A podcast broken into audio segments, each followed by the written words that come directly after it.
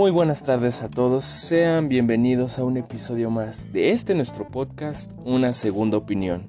El día de hoy hablaremos de la película La Madre del Blues, cinta la cual se acaba de estrenar hoy día 18 de diciembre del año presente, 2020, en la plataforma de Netflix, originaria de Estados Unidos, de género dramático, que corre a cargo de la dirección de George Wolf y que sin duda algunas nos da bastante de qué hablar. Sin duda alguna, esta cinta es una, se está posicionando como una de las más fuertes de este año y no es para menos. Nos brinda una gran historia, grandes actuaciones y una reflexión bastante interesante. Sin duda algunas no es atrevido comentar que esta película se está posicionando como una fuerte para los Oscars, para los premios BAFTA, Critics Choice Awards. En verdad es que se ve que va a tener bastante. De hecho, se hablaba de que esta película le daría su estatuilla dorada a Chadwick Boseman, siendo este su último papel. Y en un principio la gente decía, no, pues tal vez esto es en relación a que falleció recientemente el actor o por agenda política meramente. Y es que en realidad no, todo lo contrario. La verdad es que esta película sí logra mostrarnos uno de los mejores papeles, si no es que el mejor del actor, dándonos a alguien bastante carismático y que nos va a hacer sentir muchas emociones a lo largo de la cinta. Pero bueno, para aquellos que quieren entrar un poco más a detalle de este análisis, quiero destacar que primero hablaré sin spoilers de la película. Para aquellos que digan, no, es que no sé si me animo a verla, la veo, no la veo, vale la pena, es aburrida, pues les recomiendo que se queden hasta el minuto 3 del podcast. Hablaré sin spoilers y ya después entramos directamente en spoilers. Pero bueno, eh, ¿De qué trata la madre del blues? Esta es la historia, como bien dice, de una mujer también conocida como Ma Rainey, quien está interpretada por Viola Davis, quien nos da a conocer lo que es conocida así una de las más grandes músicos del género blues y que impactó bastante siendo una de las primeras por ahí de finales de la década de los años 20 y la banda que es la que compone o más que compone la que le acompaña eh, con otros instrumentos como la trompeta, como el piano, entre otros. Y vemos que uno de ellos está, es el integrante llamado Liv quien él es trompetista y trata de tener un papel importante en todo esto. Pero bueno, vemos un drama total eh, y todo se basa en un pequeño estudio, todo se desarrolla aquí. En verdad que es bastante interesante, bastante fuerte lo que se nos muestra, con lo cual eh, vemos que es una película un poco lenta si vemos que en el sentido de que todo se desarrolla en un mismo espacio o cuando menos no se hace tanto cambio de escenas. Y bueno, en realidad es que esta es una de las mejores películas del 2020, tampoco es como que haya mucha variedad, ¿verdad? Vemos que son pocas las películas que se han estrenado debido a la situación social que estamos enfrentando. Pero bueno, esto es lo que esperamos de al ver la película de la madre del blues. Sin duda alguna, una película bastante interesante. Bueno, pero para aquellos que ya hayan visto la película, sin duda algunas se quedaron con un sabor muy feo de boca al finalizarla. Y es que es bastante crudo el último acto, en todos los sentidos y con todos los personajes. Y lo primero a destacar es que es un constante duelo en el sentido de que se nos muestra una batalla entre estos dos protagonistas. Por un lado tenemos a, a Ma la la madre del blues interpretada por Viola Davis, que nos muestra un personaje bastante pesado, que si bien es una artista reconocida, que vende muchos discos, sí, eh, en un principio no logramos entender por qué tiene ese tono de celebridad, este, que es muy dramática o cuando menos que hace mucho mucho alarde de no, yo soy una gran música, ustedes son los que me buscan, los productores son los que me desean y si quieren que yo componga un disco, ustedes tendrán que hacer todo lo que yo diga. Y en un principio empieza a caer mal, sí, pero a medida de que la historia se va desarrollando comprendemos el trasfondo y es que es muy cierto lo que nos dice, hay que situarnos en ese contexto, en Chicago de 1927, un Estados Unidos en donde si bien hoy en día aún existe el racismo, en este punto está en su apogeo, sigue existiendo la discriminación, sigue habiendo mucha inseguridad, muchos crímenes en relación a odios pasionales contra la gente de tez oscura, con lo cual podemos entender por qué es ella así. La vemos como una mujer que tiene el estatus, que tiene la economía y que nos comenta esto que es bastante clave.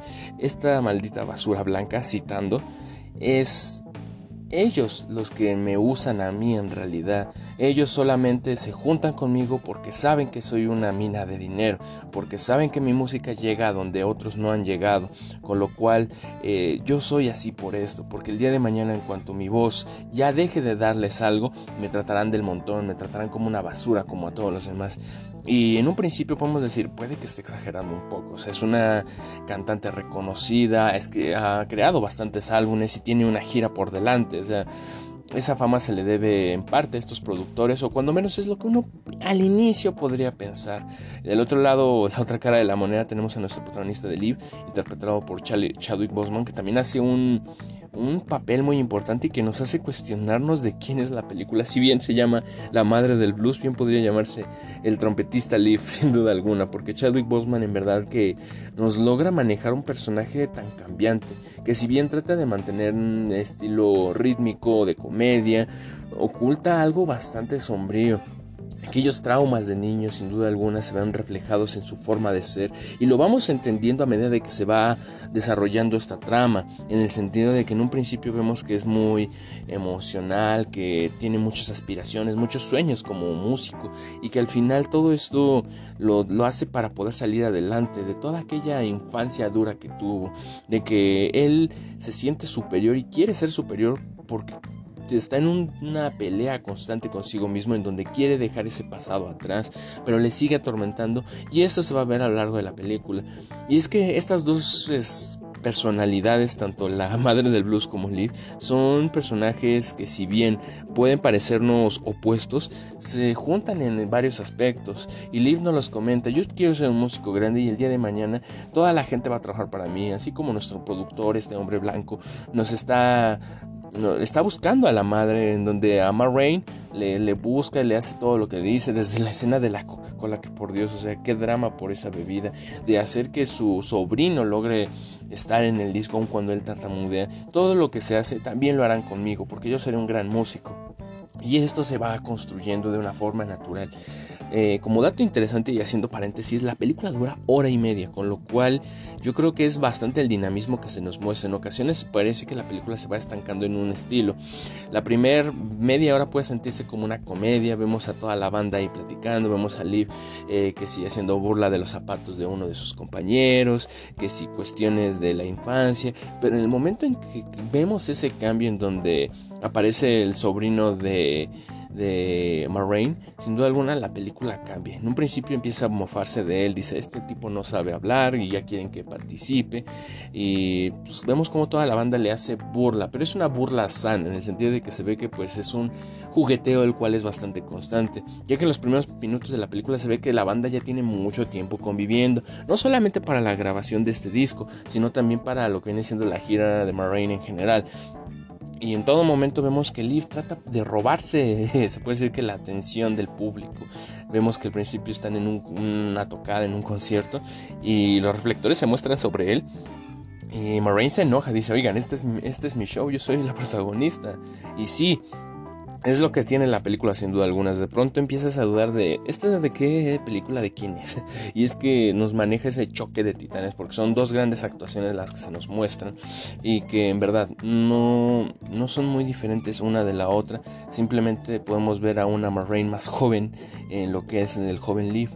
Y sin duda alguna esto es impactante. Y todo esto esta actuación que no se debe de meditar de Boseman eh, se ve reflejada en aquella escena en la cual empieza a narrarnos lo que fue su infancia, desde cómo vio que hombres blancos violaban a su madre, de cómo su padre era impotente, en donde tuvo que ayudarlo y tuvo que ver a la cara a cada uno de esos hombres que había abusado de su mujer, en donde él había, Chadwick, bueno, su papel de Liv, había tratado de salvar a su madre con un cuchillo y trataba de pues, defenderla y que al final terminó mal herido. Y vemos esa cicatriz en su pecho que refleja toda esa carga emocional que tiene, tratando de ocultarlo entre sonrisas, entre bromas, entre jeje y este tipo de cosas.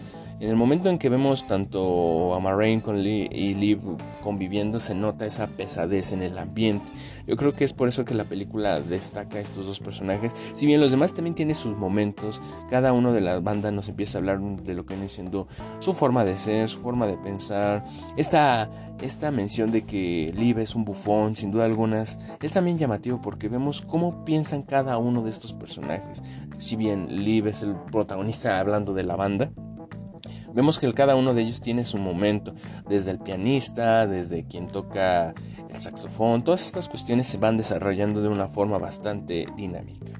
Pasando a otro un punto o escena en particular que quiero tocar es la del ensayo en donde está el sobrino intentando hacer la introducción de y bueno con esto introducimos a Moraine les tomó como siete intentos para poder grabarlo y al final no se logró grabar, simplemente pues, corrió el vinil y no, no se quedó. Se tuvo que convencer a Marraine de que volviera y todo este show, sin duda algunas, es algo que yo creo que sigue vigente cuando menos en la farándula, en la, en la escena musical, que hay muchos artistas que son arrogantes, petulantes, que ya creen que por haber vendido discos, miles, millones de discos, ya les da derecho de ser engreídos o que simplemente se les sube la fama a la cabeza y de ahí no baja. También existe su contrapartida, obviamente que sí, pero tenemos que tener en cuenta esta connotación y es que puedo sonar un poco repetitivo, pero en verdad que todo esto, aun cuando no se ve de forma directa lo que es el racismo, el odio a la raza negra, es algo que es constante y que se nos maneja desde el hecho de que cómo se le quedan viendo al, al, sobrino de Marraine y al otro músico cuando entran a comprar la Coca-Cola, desde el hecho de que no se respetan a cada uno de ellos y que ojo, y que eso es de los últimos puntos que quiero tocar, el hecho de que la música de Liv no se haya respetado en el sentido de que sí se usó y sí logró ser un éxito, pero bueno, eso ya lo tocaremos un poco más adelante en el podcast. Lo que quiero regresar es que en efecto sí se nos logra mostrar todo esta este odio que existe, en donde uno de los músicos dice, ¿cómo me vas a dar un cheque después de esto? ¿Sabes? O sea, tengo, tengo que hacer lo imposible porque la mayoría de la gente cuando ve un cheque con una persona negra van a decir, no, este lo robó, este acaba de asaltar a alguien. Y sin duda alguna sí, es parte de lo que es Estados Unidos, no solamente Chicago. Y yo creo que es algo triste, pero que nos hace reflexionar aun cuando no es directo este tipo de odio, sigue impregnado en la cultura, en el ambiente se siente. Otra escena en concreto en la cual podemos ver esto es cuando el sobrino de Moraine choca con otra persona y el caos que se hace, cómo la gente se le queda viendo a Moraine, en donde nadie le cree, en donde eh, la detestan, la odian. Y es cuando empezamos a entender y a construir su personaje. Vemos que esa actitud que tiene se debe a todo lo que ha vivido, a las dificultades que le han implicado el ser una estrella. Sí, hoy en día ya vive en una casa lujosa, anda de gira, tiene una estabilidad económica. Vemos que le paga al final 200 dólares por su disco, que ojo dirás hoy 2 mil dólares, eso no es nada. Sí, pero vámonos hace 80 años, este, casi 100 años de hecho, que vemos que todo esto es ambientado en 1927 en concreto, con lo cual para ese entonces sí era una millonada decir la palabra 200 dólares o cuando menos, o sea, bastante por un simple disco. Que si bien uh, tuvo muchos inconvenientes y que al principio su representante hizo lo imposible, ya que la grabación de este disco implicaba muchas cuestiones, desde el hecho de que Marraine ya se sentía incómoda en el sentido de que estaba colorada, y ese es un punto llamativo. En todo momento vemos que los actores están sudando, y es algo que se nos representa bastante bien, de cómo en un principio los vemos frescos, vemos que la banda llegan aseados, vemos que anda libre ahí presumiendo sus zapatos y a medida que va avanzando los vemos más sudorosos, más cansados.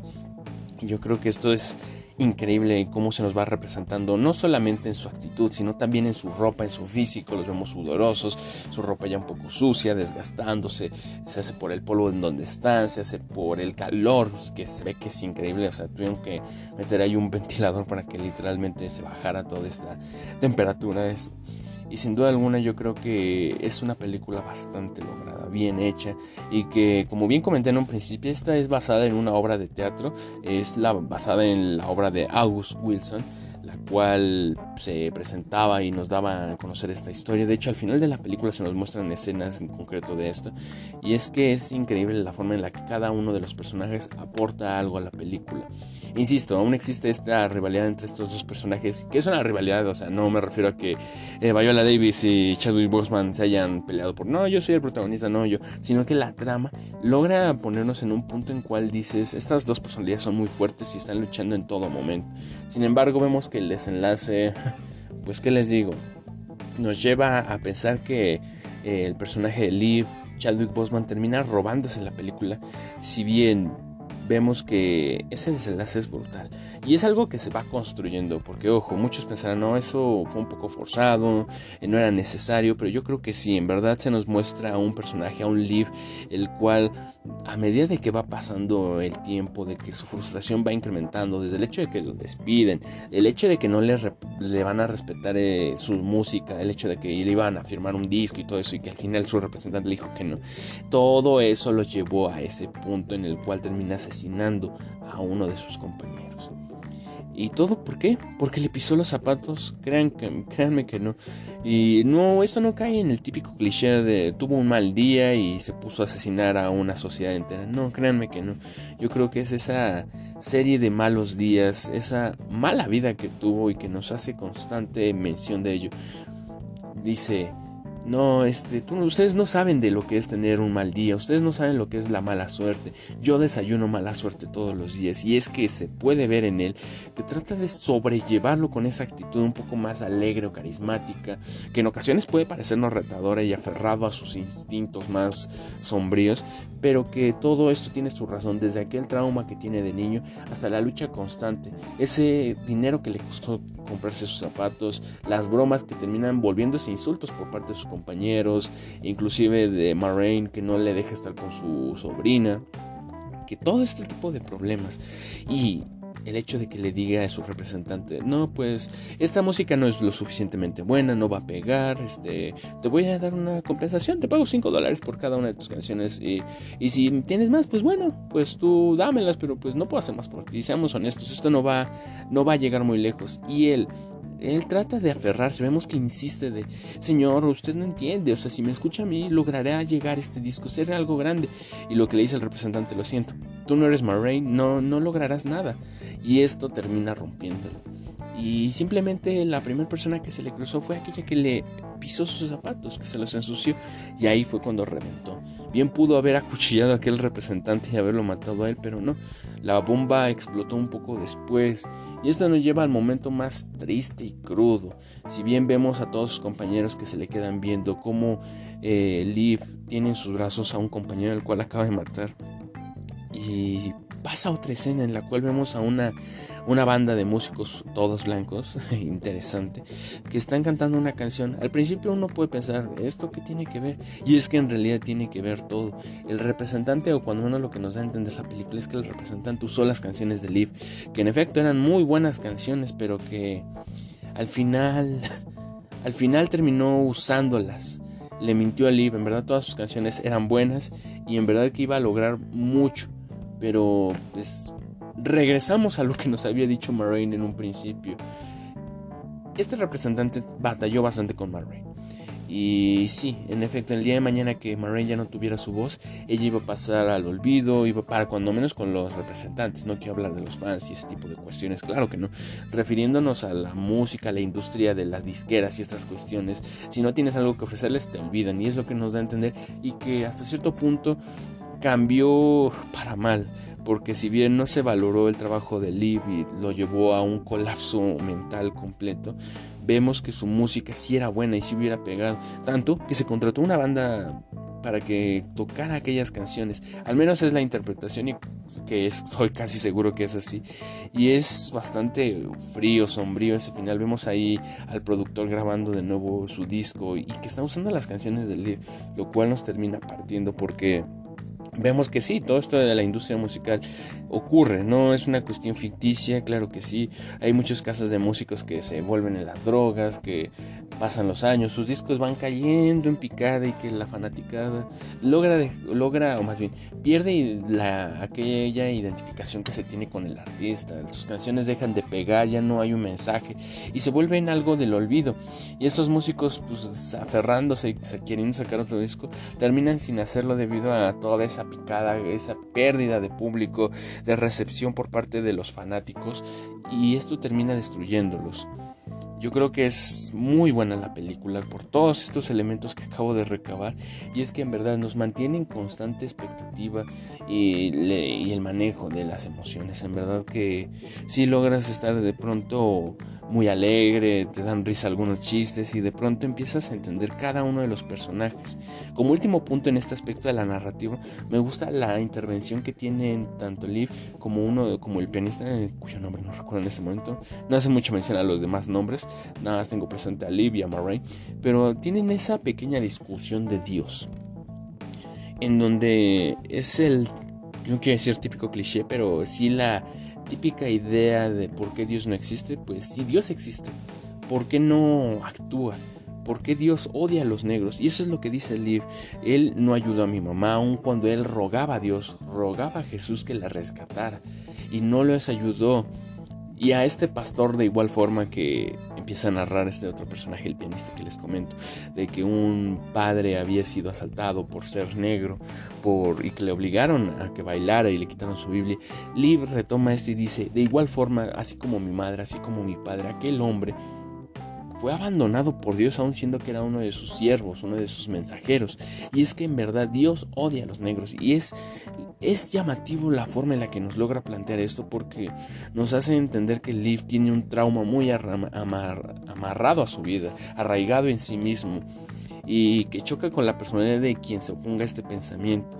Incluso vemos que casi mata en principio a la mitad, bueno, en principio, a la mitad de la película casi mata a otro de sus compañeros por enojo, por odio, donde saca su navaja por primera vez y estaba nada de apuñalarlo. Si no fuese porque estuvieran corriendo durante la sala, hubiera ocurrido una tragedia desde, desde ese punto de la película. Con lo cual yo creo que en verdad es una gran actuación la que se nos da de Chadwick Boseman. Y es que sí, Viola Davis nos da un buen personaje, pero es que bueno, últimamente, y últimamente que, o sea, la mayoría de los personajes de Viola Davis son buenos, tienen una estructura rígida, en el sentido, en el buen sentido, ¿saben? O sea, de que está construido de una forma correcta y una interpretación fenomenal. Pero Boseman logra robarse la atención en múltiples escenas y el desenlace en sí mismo es más fuerte que el que tiene el personaje Marraine. O sea, termina Leaf asesinando a uno de sus compañeros, termina enojado porque ya no va a tener el reconocimiento ni su banda ni su disco. Y finalmente vemos a Marraine que vuelve a su mundo, vuelve a su gira, todo va a seguir normal hasta que el día de mañana ya no tenga nada que ofrecerle a la música. Pero yo creo que al fin y al cabo eh, Boseman sí logra llevándose este papel. Con lo cual pasamos un poco a lo que viene siendo este apartado técnico, sin duda alguna también. No destaca demasiado, sin duda alguna tiene una buena ambientación, si no logra transmitir a un Estados Unidos, a un Chicago de finales de los años 20, principio de la tercera década, eso es eh, muy logrado se hace por la vestimenta de cada uno de los músicos, de la misma Moraine, que busqué fotos de ella, de la obra de teatro y todo esto, y sí, es bastante parecido. E incluso podemos decir que Viola Davis se pierde un poco el sentido de que no la identificas muy bien, cuando menos me costó, sabía que salía ella, pero dije, ella no es ella, o sea, por lo que es el maquillaje, todo lo que le pusieron, parece un poco irreconocible hasta cierto punto. Pero lo que yo voy es que sí se logra ejecutar una buena adaptación teatral, o sea, no diré que se siente como la obra de teatro, porque en principio no es la obra de teatro, pero sí logra mantenernos en esa en ese estilo a diferencia de otras películas que adaptan obras de teatro como lo es esta película que salió hace un par de meses, que también le hicimos análisis, The Boys in the Band, que esa sí se siente un poco más como obra de teatro, ya que eh, se esfuerza por mantenernos en un espacio casi toda la película. En esta, al igual que en, en, aquella película, es, también se aprovecha mucho de los mismos escenarios, es todo en un estudio de música, válgame, solo cambian de salas y rara vez se le ve a Bayola o alguno de los músicos saliendo de aquel estudio y estando en la calle, pero pues básicamente es lo único que se nos muestra. O al principio cuando están dando un concierto, pero se siente eh, interesante y es que no sabía esto de que era basado en una obra de teatro. Lo empecé a sentir al mediados de la película que dije, mm, esto quedaría muy interesante como para una obra de teatro. Ya después investigué y me di cuenta, no, pues es que era basado en una obra de teatro y dije, ah, tiene sentido. Eh, pero, pero aún así yo creo que se logra llevar incluso de una mejor forma que The Voice in the Band como adaptación del teatro al cine. Yo creo que eso es un elemento bastante bien logrado, bien ejecutado. Y bueno, como últimos dos puntos, la música. Sin duda algunas las canciones que se nos ponen desde aquella canción de de Black Bottom, todas esas películas, películas, todas esas canciones, sin duda algunas son inmersivas, logran transportarnos sí a un Estados Unidos, 1927, sin duda algunas logran tener sus buenos elementos, pero también hay escenas en las cuales se carga de un sonido de batería que va de menos a más y que en contexto, bueno, nos ayuda a entender la subida de emoción, en donde vemos la furia de los personajes, la desesperación, y yo creo que es un elemento bastante bien logrado, en donde empieza a sonar un de batería, y sin duda alguna yo creo que logra decir algo va a pasar, prepárense, o estos personajes están a nada de explotar, yo creo que también eso es bien hecho poco más, poco más. Logran acudir de repente a los flashbacks, que es muy, muy escaso, pero logra pasar, que es ayuda un poco a la que la película se sienta un poco más ligera, a cambiarnos el ambiente, la escena de donde estamos situados y llegando a lo que viene siendo las actuaciones, que bien, ya lo hemos mencionado de una forma directa o indirecta a lo largo de este análisis. Yo creo que por esto la película va a lograr muchos premios, sin duda alguna.